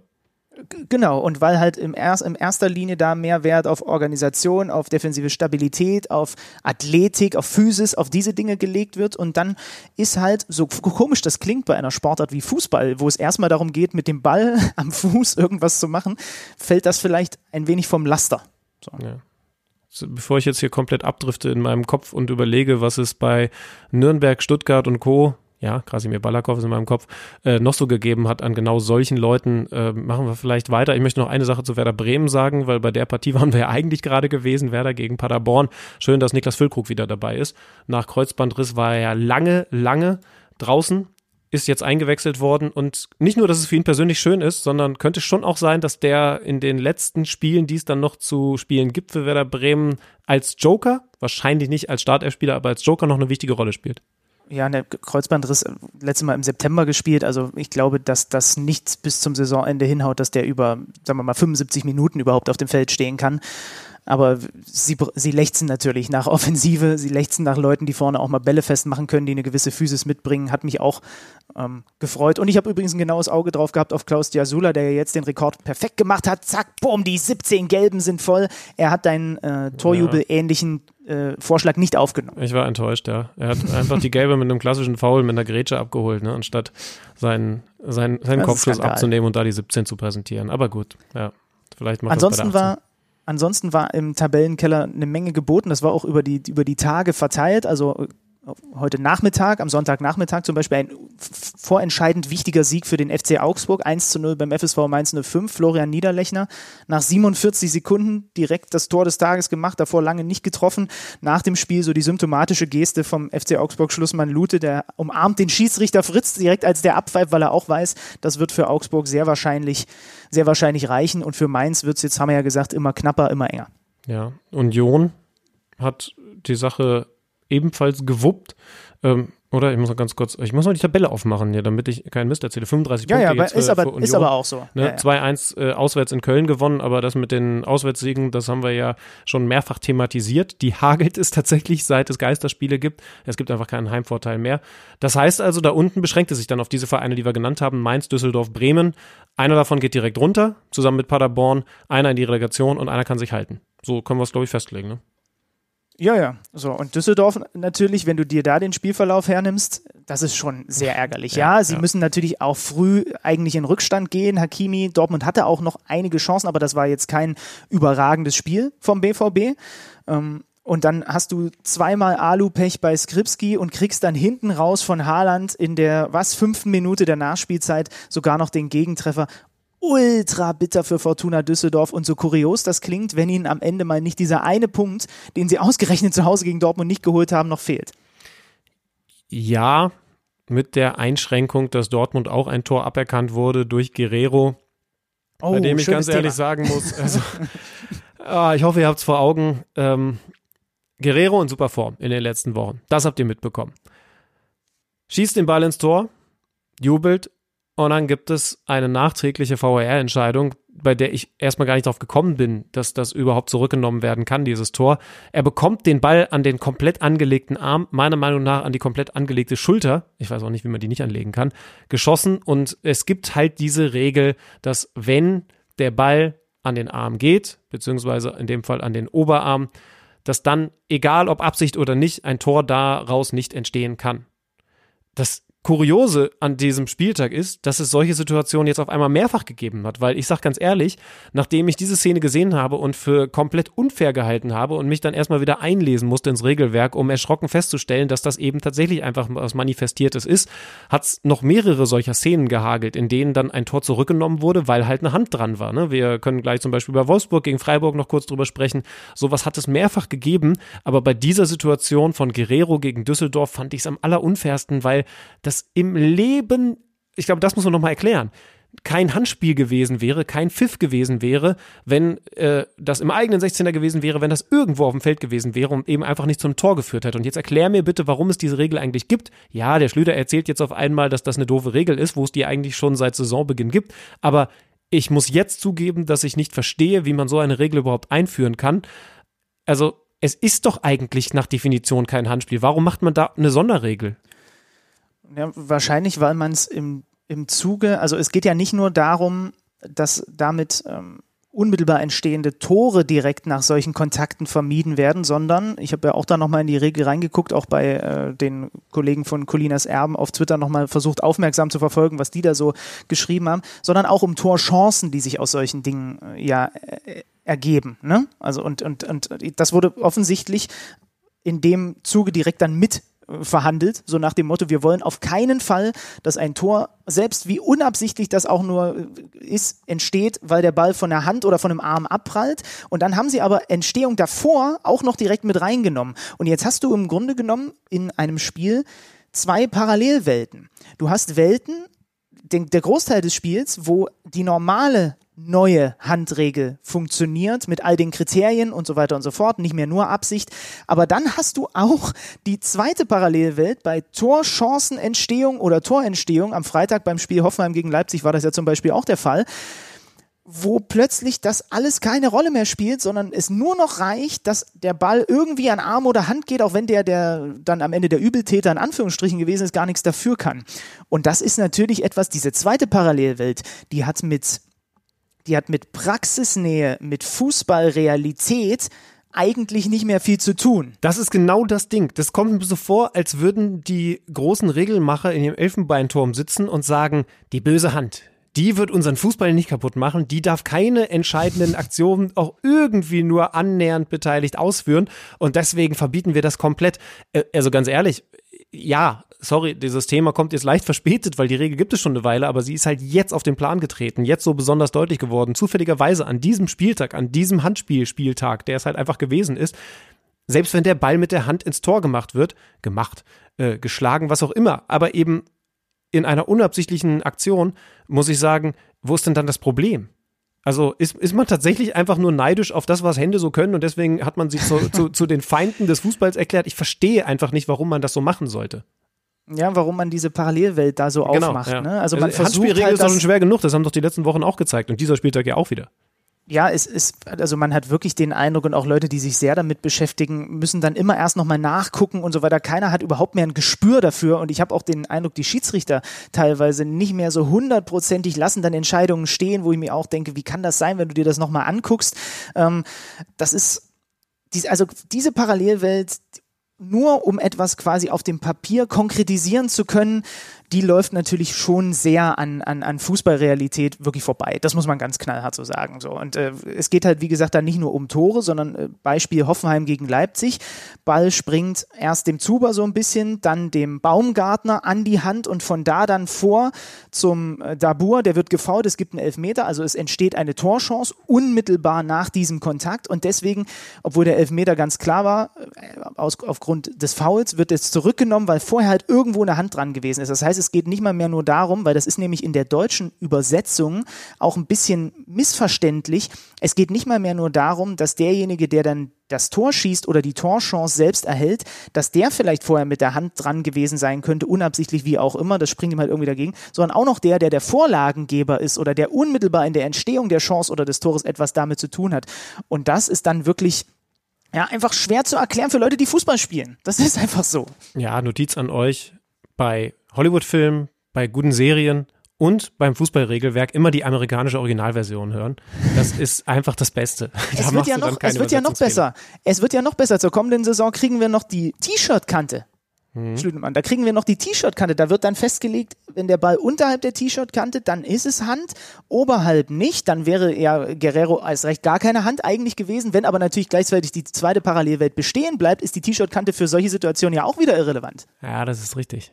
An der T-Shirt-Kante genau arbeite ich diesen ganzen Sommer über. Ja, du, ich weiß es nicht, aber lass uns da dann dran, äh, drüber reden. Übrigens bei Wolfsburg-Freiburg, da haben wir noch nicht drüber geredet, gab es auch so eine Situation, da hat Ginzek ein Tor zurückgepfiffen bekommen, weil er sich selber an den Arm geköpft hat, obwohl das natürlich auch komplett unnatürlicher Natur geschehen ist.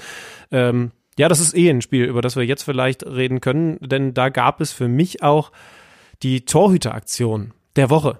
Das ist eine Rubrik, die es bei uns nicht gibt und wahrscheinlich auch nicht geben wird. Aber für diese Folge will ich sie einführen, denn das, was Alexander Schwolo da gemacht hat, und jetzt gib zu, ich habe es dir heute Morgen mitgeteilt und du hast dich auch weggehauen, als du genau hingeschaut hast, das ist besonders kurios. Und zwar dahingehend, dass man das erstmal gar nicht so genau sieht.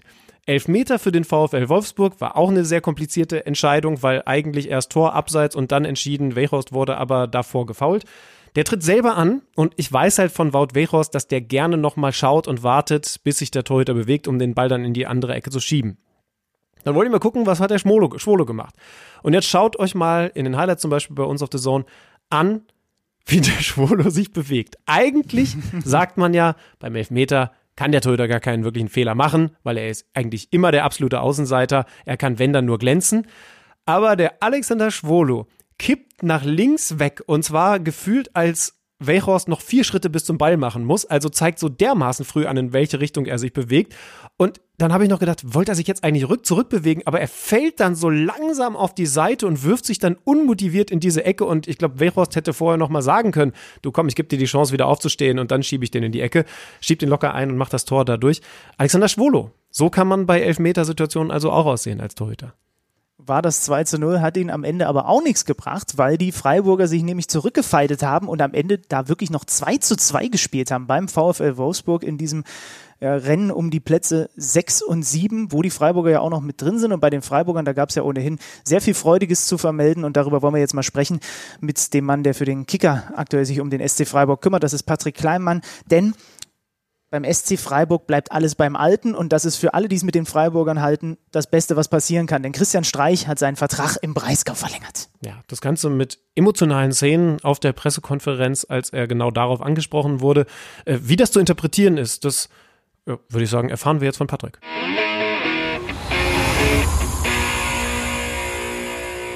Wir wollen sprechen über die schönste Liaison der Fußball-Bundesliga. Sie bleibt uns noch ein bisschen erhalten. Christian Streich bleibt beim SC Freiburg und Patrick Kleinmann ist uns zugeschaltet vom Kicker und kann mit uns ein wenig darüber philosophieren, warum, wieso, weshalb. Hallo Patrick, grüß dich. Hallo, ich grüße euch.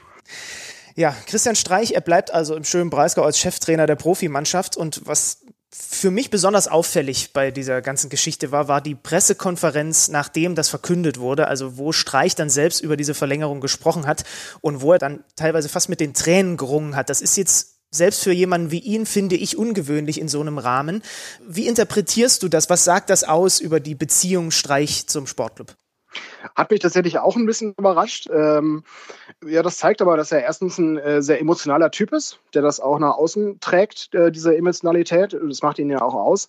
Und es zeigt, ähm, dass, dass ähm, selbst die x-te Verlängerung ähm, bei dem Verein immer noch kein, ja, ähm, nicht, nichts Selbstverständliches ist. Ne? Also er freut sich, glaube ich, sehr, dass er da arbeiten kann. Er ist sich des Privilegs bewusst, in der Heimat arbeiten zu können. Das ähm, ist ja auch nur den wenigsten Bundesliga-Trainer vorbehalten.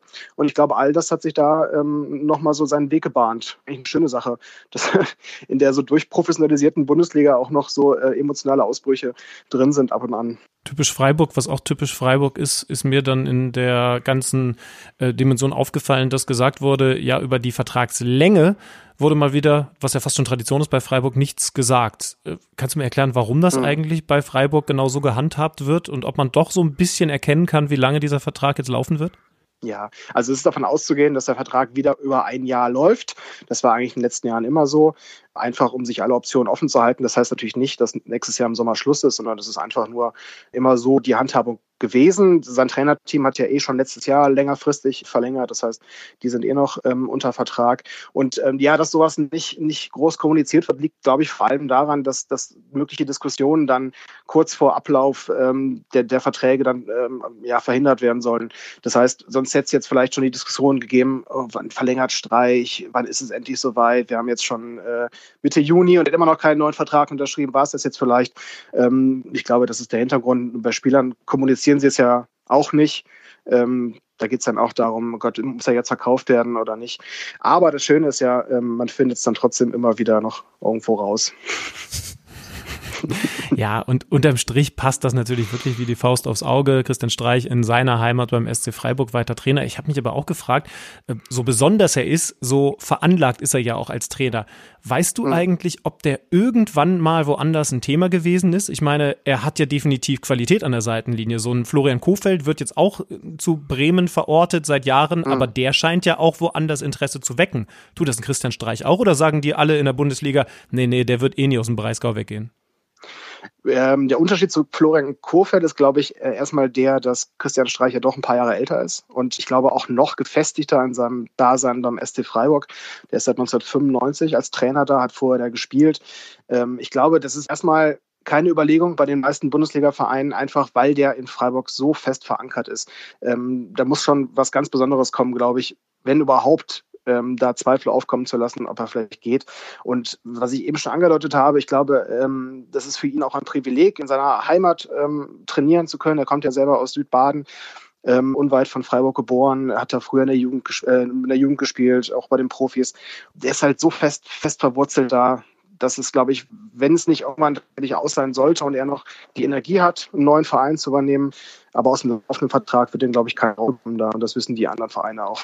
Nun ist er natürlich, das hat Alex gerade schon gesagt, vor allem dazu da, um dafür zu sorgen, dass das sportlich gut funktioniert, was in den letzten Jahren beim SC auch immer wieder geklappt hat. Und dann ist er aber gleichzeitig auch etwas, was er vielleicht gar nicht so gerne hören würde, aber da wirst du mich hoffentlich bestätigen. Er ist natürlich auch ein totaler Imageträger für diesen Verein geworden, der ja im bescheilichen Breisgau so sein Dasein äh, fristet und ähm, ähm, das wirkt immer so, als kann man da arbeiten und, und, und es ist halt alles ein bisschen ruhiger. Aber der ist natürlich ja für den Verein auch in Sachen Image ein totaler Gewinn gewesen, weil der für eine ganz klare überregionale Präsenz dauerhaft sorgt, einfach durch die Art, wie er ist.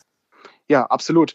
Ähm, und ich glaube, das baut sich vor allem ähm, darüber auf, dass er nicht nur zu sportlichen Themen fundiert sprechen kann, sondern halt auch ganz oft zu ähm, viel größeren Themen als der Sport ist. der, der ist sehr belesen, ähm, ist gereist. Ähm, hat ja auch nicht nur Sport studiert, sondern auch Geschichte und Germanistik. Und ähm, der hat einen ganz schönen Fundus, aus dem er, aus dem er schöpfen kann. Und ich finde, er trifft halt gerade bei brisanten Themen, wenn es um aufkommende ähm, Parteien geht oder um soziale Probleme, findet er ganz oft einen richtigen Ton und ähm, nutzt auch seine Präsenz in der Öffentlichkeit dafür, ähm, eine gute Meinung zu hinterlegen. Und ich glaube, das, das macht ganz viel ähm, für das Image aus. Freiburg ist ja auch ein anderer Verein, das klingt immer so ausgelutscht, aber ich glaube, in dem Fall stimmt es wirklich ein bisschen.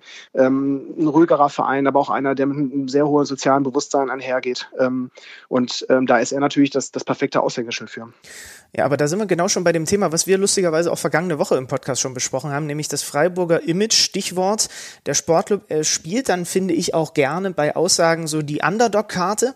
Ist aber ja eigentlich, wenn du so willst, wenn du die letzten Jahre dir anguckst, ein total etablierter Bundesligist. Wie passt das zusammen? Sind sie trotzdem aufgrund der Möglichkeiten Underdog und man muss umso höher hängen, was sie erreichen? Oder sind sie da auch einfach bewusst ein bisschen mehr auf der Bremse unterwegs, als es vielleicht sein müssten?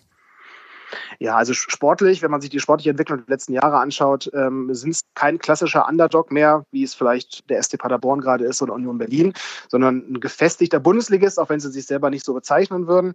Aber ähm, die finanziellen Möglichkeiten sind natürlich immer noch eingeschränkt im Verhältnis zu anderen Bundesligisten eingeschränkt, die auf Augenhöhe agieren. Das heißt, die kommen halt tatsächlich ähm, eher über die Kompensation, ähm, also machen viele Sachen einfach richtig, äh, kaufen sehr gut ein, verkaufen sehr gut so, ne, so, so finanzieren sie sich ja quasi das ganze Modell.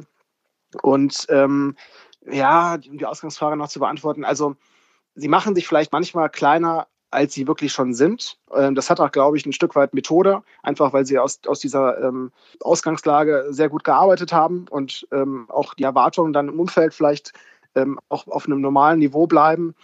Aber natürlich, äh, wenn man sich anschaut, die haben jetzt in den letzten zehn Jahren häufiger Europa League gespielt, als dass die zweite Liga gespielt haben.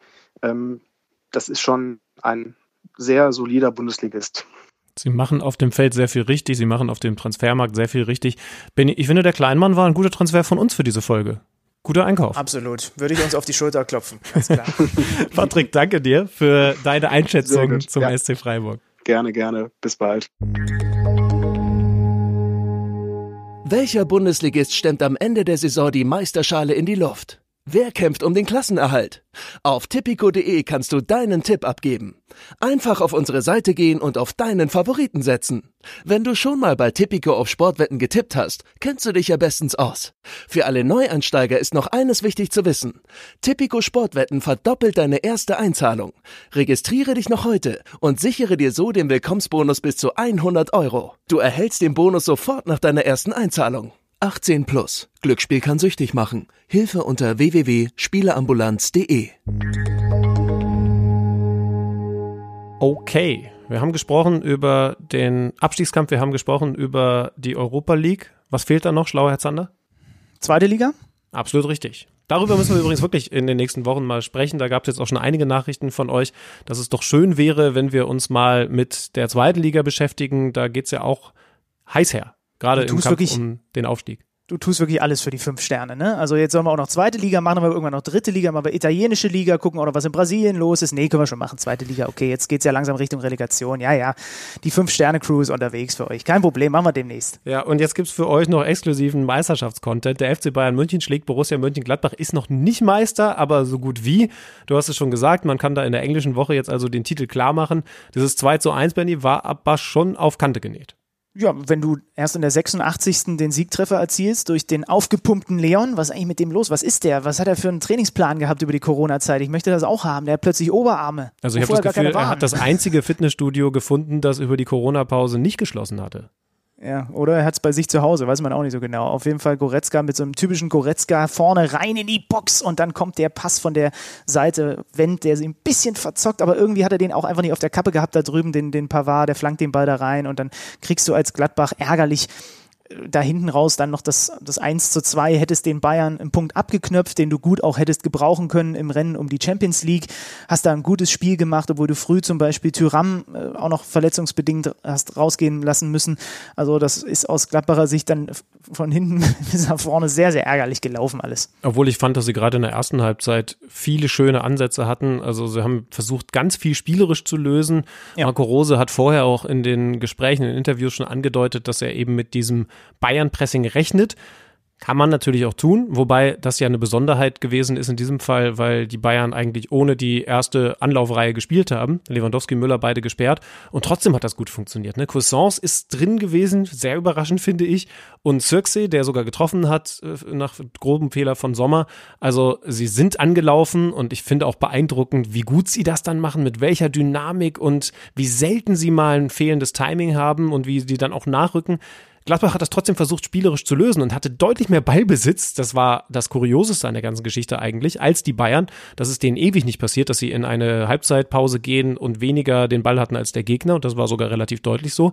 Ja, das Problem ist eben, sie machen dann nur ein eigenes Tor und kassieren hinten raus dieses 1 zu 2. Für Gladbach bitter, weil man jetzt eben einen Punkt hinter Leverkusen liegt. 57 Punkte bei Bayern 04, 56 Punkte bei äh, Borussia Mönchengladbach. Die Leipziger sind ja nochmal fünf Punkte vor Leverkusen. Also, das ist dann so ein Ding, wo du am Ende tatsächlich sagen kannst, die Bayern die schlagen uns, obwohl wir eigentlich einen, hätten einen Punkt mitnehmen müssen.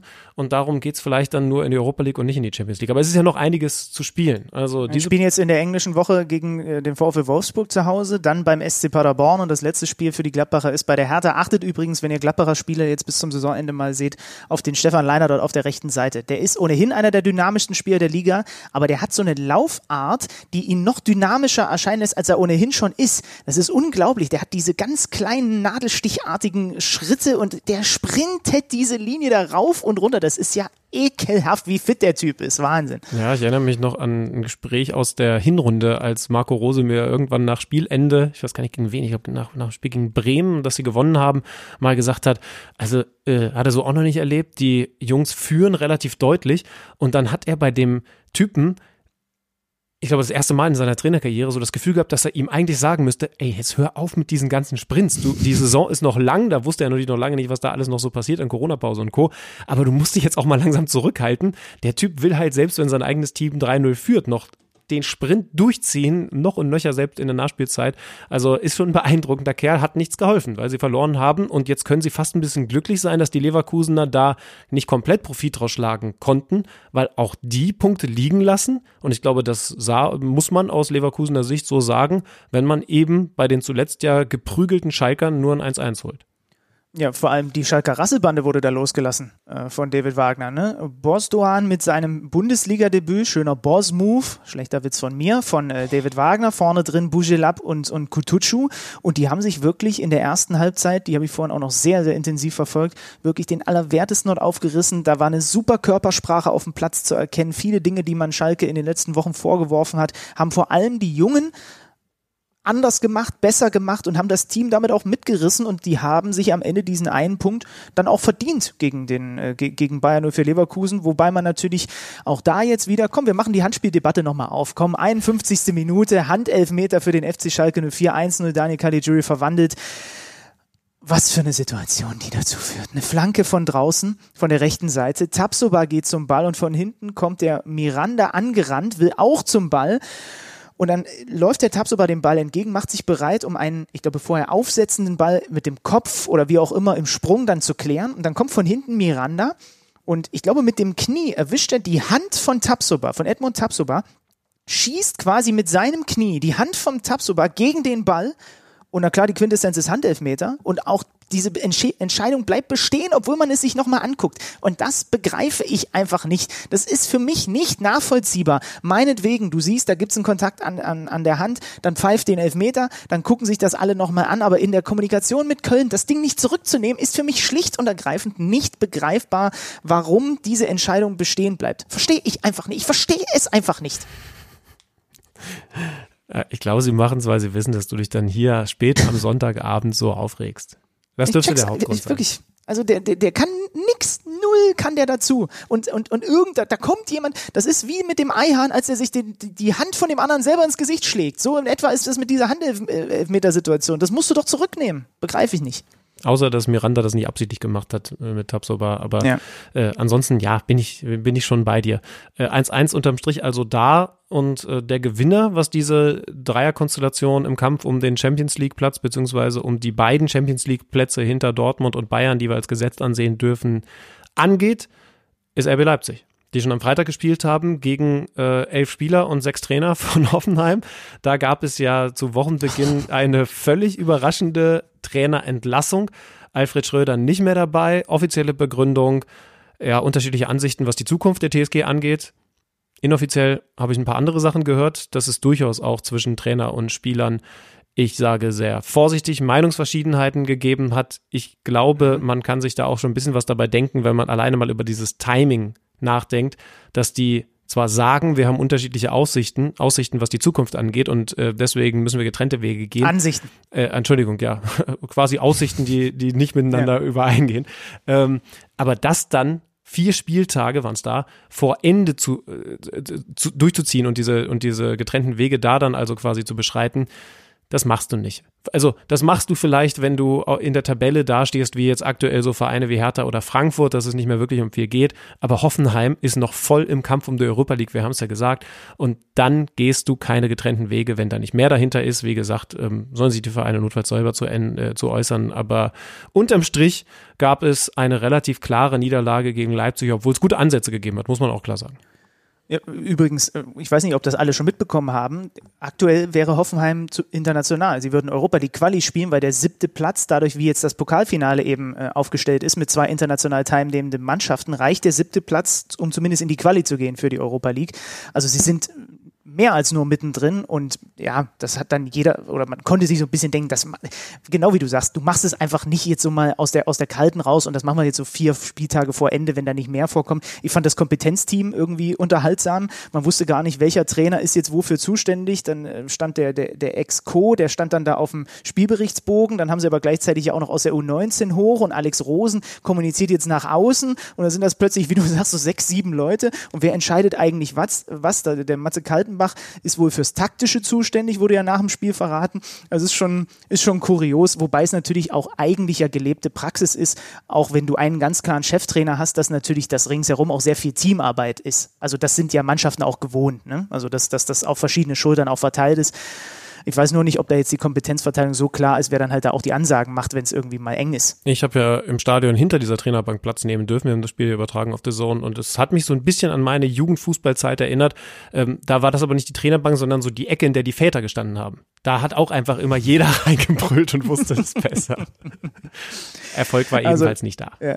Dani Olmo am Ende für die Leipziger in der zweiten Halbzeit haben sie es souverän runtergespielt. Olmo mit seinem Doppelpack. Lass uns noch über den Frankfurter Sieg gegen die Hertha sprechen und über das Fragezeichen Tor der Saison bis hierhin. Wunderschön Kamada, der sich da erst durchdribbelt gegen vier, fünf Hertaner, die allerdings auch einfach nur dastehen, als hätten sie gedacht, es wäre schon abgepfiffen. Also sie machen es ihm dann auch sehr leicht. Er dribbelt sich um die alle rum, spielt von der linken Seite dann den flachen Ball in den 5-Meter-Raum und André Silva, der übrigens on fire ist. Sechstes Tor seit dem Restart macht den dann mit der Hacke auch noch rein. Was für ein Treffer. Gab es ein schöneres bislang in dieser Saison?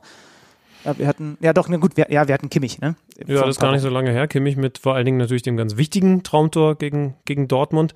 Äh, mein erster Gedanke war jetzt ehrlich gesagt Julian Brandt aus der Hinrunde mit Dortmund, als er vor allen Dingen so eine perfekte Ballannahme hat in der Drehung und dann im 16er abschließt. gegen glaub, Leipzig, gegen kurz, Leipzig, vor, genau. kurz vor Ende der Hinrunde. Ja, ja, ja, Das war zumindest lange Zeit, äh, also ja, ja, ich, das war jetzt schon ein Highlight. Also war lange Zeit mein Lieblingstor, aber das Ding war jetzt schon krass, weil irgendwie hat mich das jetzt hier so an FIFA erinnert, wenn du, wenn du anfängst, völlig crazy Moves zu machen auf der Außenbahn und dann hast du eh schon L1 und, und L2 und R1 und R2 gedrückt und machst da nochmal da das. merkt ihr, dass Schlüter keine Ahnung von FIFA hat. Ne? Es geht natürlich um den rechten Joystick in dem Moment, aber das weiß er einfach nicht.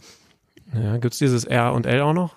Ja, das gibt es auch, aber das macht man zum Beispiel für angeschnittene Schüsse. Ja, und, und, ja, und für Sprinten, ne? Naja, auf jeden Fall hast du dann noch den, den extra Joystick und äh, wenn du den eh schon gedrückt hältst, dann machst du den Ball halt auch nicht irgendwie normal rein, sondern dann machst du natürlich auch noch ein Hackentor draus. Also Silva, ja, ja, Respekt, dass ja. er das dann auch noch so vollendet hat.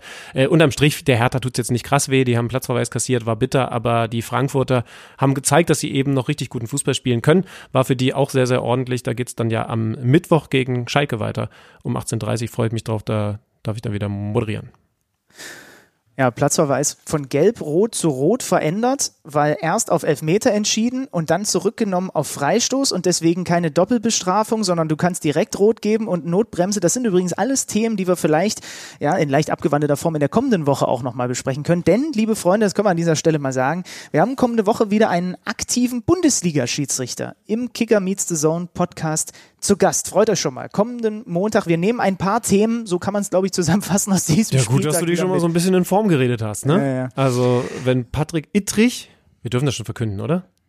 Ja, ich wollte noch ein bisschen Spannung aufbauen, aber du bist wo, natürlich wofür nützt das jetzt? Sterne so, ja, keine weil, Ahnung, weiß ich auch nicht. Patrick Ittrich wird unser Gast sein und wenn Daddy jetzt zugehört hat, wird er aber auch wissen, äh, was da auf ihn zukommt. Also mit dem Thema Handspiel, äh, da bin ich gespannt, wenn du ihn damit konfrontierst. Eine Sache noch und dann machen wir Feierabend, weil ich auf äh, bei Social Media gefragt wurde, ob wir in dieser Folge auch über die Recherche von der ARD und dem Korrektiv-Recherchezentrum über die Schmerzmittelmissbrauchsdoku sprechen. Ähm, Ich habe sie noch nicht gesehen. Ich weiß, Alex, du hast sie schon gesehen. Es macht aber keinen Sinn, darüber zu sprechen, wenn ich noch nicht die Zeit hatte, mir das mal anzugucken. Und ich bin vor allem gespannt, vielleicht kannst du mir dann schon so einen kleinen Hinweis geben. Ich würde mir die nämlich jetzt die Tage mal angucken, inwiefern da wirklich neue Dinge ans Licht kommen im Vergleich zu dem, was man eh schon ja, weiß, munkelt und sich so ein bisschen zusammenreimen kann aus bestimmten Aussagen aus den letzten Wochen, Monaten und Jahren, wenn man ohnehin mit dem einen oder anderen Beteiligten schon mal gesprochen hat. Das finde ich spannend, aber ich habe sie, wie gesagt, noch nicht gesehen, deswegen macht mhm. das keinen Sinn, hier darüber zu sprechen. Ja, also ich glaube, es ist ganz gut, dass viele Sachen deutlich gemacht werden, vor Augen geführt äh, werden, weil äh, was Schmerzmittelgebrauch in der Fußball-Bundesliga angeht, äh, sicherlich mehr passiert, als in der Öffentlichkeit bislang so deutlich wurde. Wenn man sich ein bisschen in der Branche bewegt, dann ist es ehrlich gesagt keine ganz große Überraschung. Und übrigens gilt das dann auch nicht nur für die Fußball-Bundesliga, sondern das Problem ist von dem, was ich mitkriege, vorsichtige Behauptung, in der Handball-Bundesliga mindestens genauso groß. Da werden die Ibos aber auch wie Drops gelutscht. Ähm, so und äh, den Rest besprechen wir, wenn du es dir angeschaut hast. So machen wir das. Und kommende Woche sind wir dann also zurück mit Patrick Ittrich, wobei es gibt ja noch die Bonusfolge. Oh ja. Es ist ja nicht nur kommenden Montag. Ich hätte es jetzt fast unterschlagen. Es ist ja englische Woche. Das heißt, wir werden wieder versuchen, uns relativ zeitnah, Mittwochabend oder irgendwie so, ne, zusammen zu, zu, zu, zu connecten und euch auch dass ihr quasi, wenn ihr Donnerstag aufsteht, dass ihr, das wird unser Ziel jetzt, Schönmann wieder, dass wenn die Leute Donnerstag aufstehen, haben die eine neue Folge zur englischen Woche mit uns beiden in ihren Podcatchern. Ja, irgendwie, Kriegen wir hin? Ja, irgendwie ist das jetzt so unser Ding geworden. Ne? Spät aufzeichnen. Ähm, ja. Äh. Besser als früh aufzeichnen. ja, stimmt. Da erinnere ich mich böse an die Folgen mit Rufen Schröder und Co. Das war Bad Timing. Ich würde sagen, jetzt ist Bad Timing, um mit einem ebenso schlechten Wortspiel wie deine so sind zu enden. Äh, es geht in die Falle. Es ist kurz nach zwölf mittlerweile. Ich danke für eure Aufmerksamkeit. Das letzte Wort gebührt wie immer Benny Zander. Aha, jetzt bin ich natürlich unter Druck. Jetzt muss ich natürlich eigentlich liefern. Mhm. Ähm, ich sage einfach nur, macht's gut und seid lieb zueinander. Das war Kicker meets the Zone, der Fußball-Podcast. Präsentiert von Tipico Sportwetten mit Alex Schlüter und Benny Zander.